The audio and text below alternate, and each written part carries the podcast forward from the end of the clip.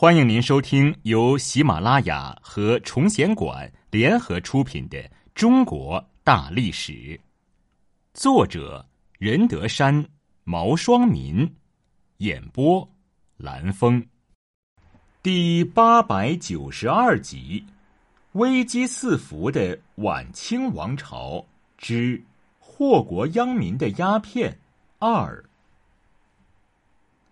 贸易发展的同时，西方的文化、宗教、道德观念等意识形态也渗入中国。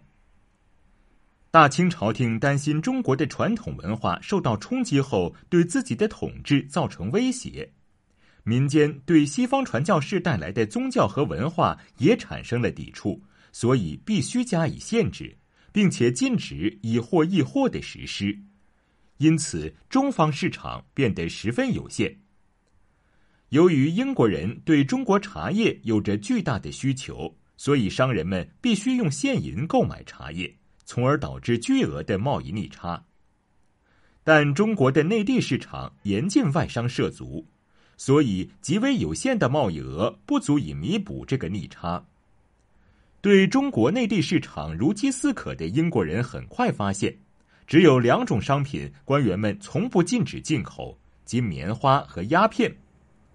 但棉花的利润是极其微薄的，因为棉花主要来自埃及和印度，埃及到中国的运输成本高昂，无利可图；即使是印度运到中国的棉花，也获利菲薄。而产于印度的鸦片却可以让他们获得暴利。中国虽然已经盛产罂粟，但是鸦片质量远不如印度鸦片。最主要的是，他们一旦打开这个市场后，发现国产鸦片远不能满足需求。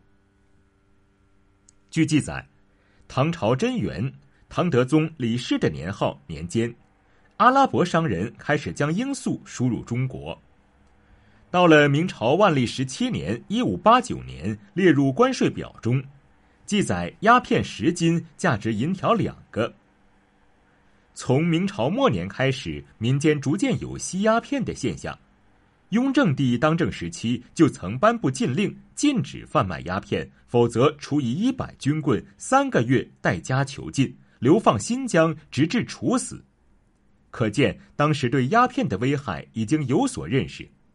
但对于吸食鸦片者免罚，也没有限制鸦片进口的任何规定。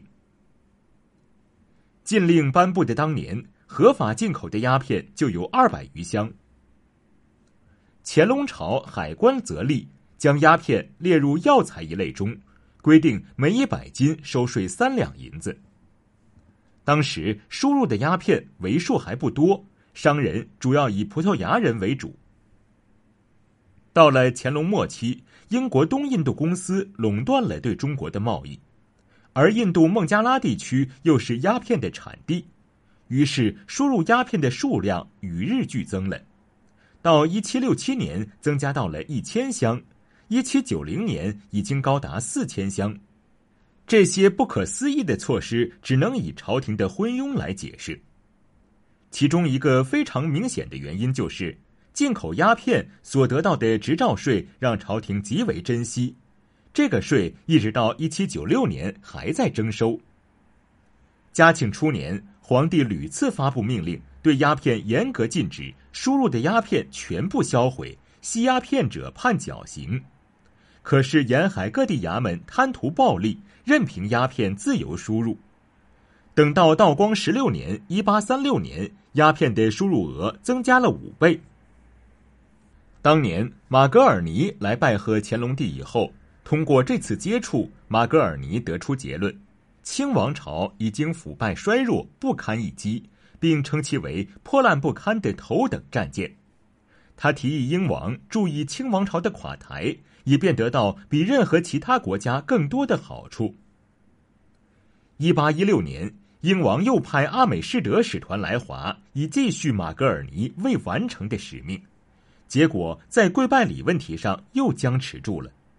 这回。清廷干脆连对话也不考虑，直接把他们遣送出境。天朝既然大门紧闭，拒绝平等的贸易往来，也拒绝先进的科学技术，英国商人只好另谋出路。他们比政府要聪明得多，只是花了些小钱，便买通了大清国那些腐败不堪的地方官吏，把鸦片大量销往中国，用这种英国国内禁止的毒品来换取中国的茶叶、丝绸和瓷器。直到鸦片在中国的土地上大行其道后，国库银两巨减，于是，在一七九九年，嘉庆皇帝颁布了禁鸦片令。禁止进口、销售鸦片和种植罂粟，这使原来就依靠种植和加工罂粟发财的清国皇室及官僚们的利益受到很大的冲击。他们阳奉阴违，一方面隐秘的继续进行罂粟的种植与加工，另一方面借着禁止进口而加入走私活动，走私鸦片连税也不必交。于是，一八零零年。西南各省的自产鸦片已经超过了进口。到十九世纪三十年代，浙江、福建、广东等沿海省份的官僚与皇室都掩护罂粟种植与加工，使其产量大大增加。鸦片被禁止后，又价格剧增，走私则使皇帝的禁烟令成为一纸空文。朝廷原来收取的税银全部落入官员和买办的腰包。他们与以英国为主的鸦片商互相勾结，大肆走私鸦片。英国商人对中国走私鸦片得到了英政府的鼓励。在英国本国之内，买卖鸦片属于违法行为，而英国政府和商人为了赚取利润，却向中国大量倾销本国禁止的鸦片。一七七三年，英国政府给予东印度公司鸦片专卖权。二十年后，东印度公司又获得制造鸦片的特权。东印度公司利用这些特权，强迫印度农民种植罂粟，低价收购，制成鸦片后，再由专卖局在市场上高价拍卖给鸦片贩子，让他们走私到中国。据不完全统计，在十九世纪最初的二十年中，英国每年从印度向中国平均输入鸦片四千余箱。每箱五十至六十公斤。三十年代迅速增加到三万五千五百箱，占到当时英国输入中国货物总值的二分之一以上。作为当时一本万利的买卖，鸦片让英国鸦片贩子和东印度公司从中获得惊人的暴利。英国最大的鸦片贩子扎电在给他的朋友的信中承认，一箱鸦片的毛利就高达一千银元。